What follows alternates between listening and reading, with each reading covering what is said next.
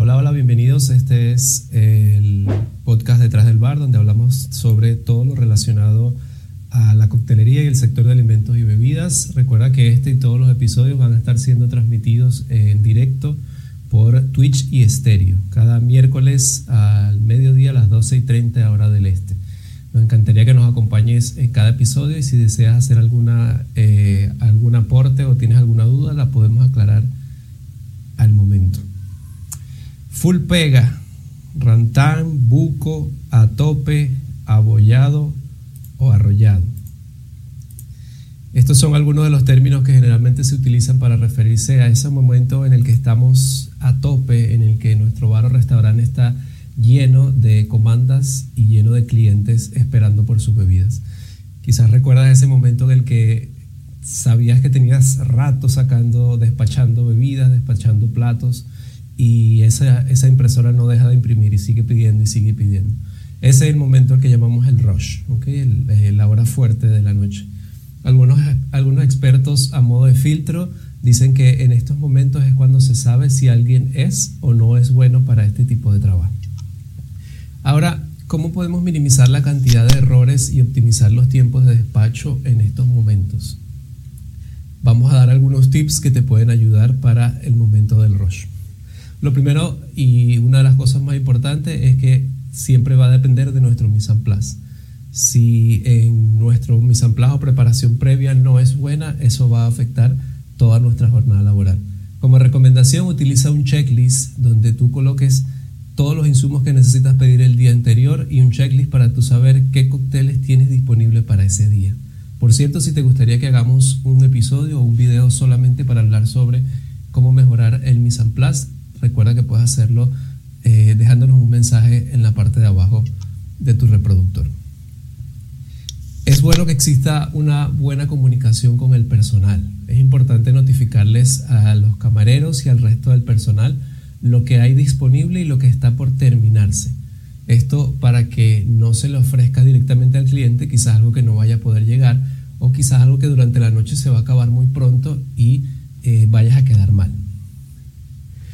También eh, a veces se recomienda informar o notificar durante el momento del rush a los camareros qué tiempo va a tomar para salir alguna bebida o algún plato. A veces eh, pasa mucho, por ejemplo, en la cocina que se acostumbra a decir, el camarero va y pregunta que cuéntame sobre el plato que estoy esperando. Mira, dos minutos o tres minutos. ¿Para qué? Para que luego eso no vaya a quedar ahí esperando y ya tú sepas darle respuesta a ese cliente. Eh, el equipamiento adecuado y operativo. Es importante siempre, en la medida de lo posible, tener a un máximo de dos pasos todo lo que tú necesitas para preparar eh, tus bebidas o tus platos, para trabajar tranquilo. ¿Qué llamamos esto? En el caso del bar, pues que tengas a la mano destilados, mixers, eh, frutas, decoraciones, cristalería, servilletas, todo lo que tú necesitas a mano para evitar el retraso que te pueda tomar ir a buscarlo hacia otra parte de la barra. Trabajar de manera limpia y organizada. Cuando hablamos de trabajar de manera limpia y organizada implica no solo limpiar antes de comenzar a trabajar, sino durante la jornada de, trabajo. Incluso durante el rush se recomienda que apenas termines de preparar una bebida, aproveches de limpiar todo, limpiar los utensilios, los equipos e incluso eh, organizar el área donde estás trabajando. Porque generalmente cuando trabajamos en el bar, todo lo hacemos, ya llega un momento que lo hacemos todo sin darnos cuenta. O sea, lo hacemos más mecánico visual. Entonces, si tú vuelves a colocar todo como estaba y limpio, eh, eso hace que eh, fluya un poco mejor eh, la, la, mecánica de trabajo, sea un poco más optimizado. Aprovecha los momentos de poco rush para verificar el estado de tus mixers, de tus sirops, de tus garnituras y todo lo que necesitas para trabajar. El momento en que baje un poco el rush, aprovecha ese momento para entonces eh, verificar si hay que completar algo de lo que has estado sirviendo, llámese un mixer, llámese un syrup, para evitar que el momento de una, una nuevas horas de rush te vayas a quedar, eh, vayas a perder más tiempo de lo necesario. Y por último, y no menos importante, nuevamente hacemos referencia a mantener informado al equipo de trabajo.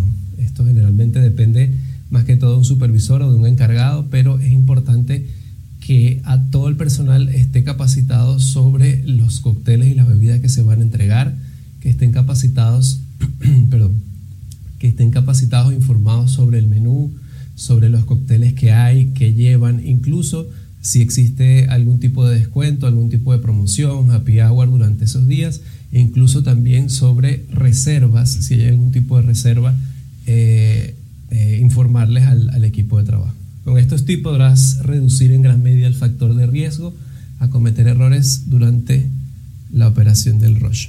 Si tienes algún otro ejemplo, si tienes algún otro dato que nos pueda servir o le pueda servir a la comunidad, nos gustaría que lo puedas dejar en los comentarios. Recuerda que puedes eh,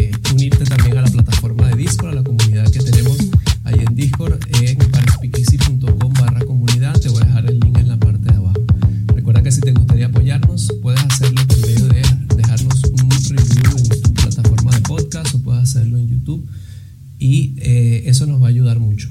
Si crees que has aprendido algo, por favor comparte este video y nos escuchamos en un próximo episodio la semana que viene. Recuerda que va a ser siempre en vivo por eh, Twitch. Nos vemos aquí entonces.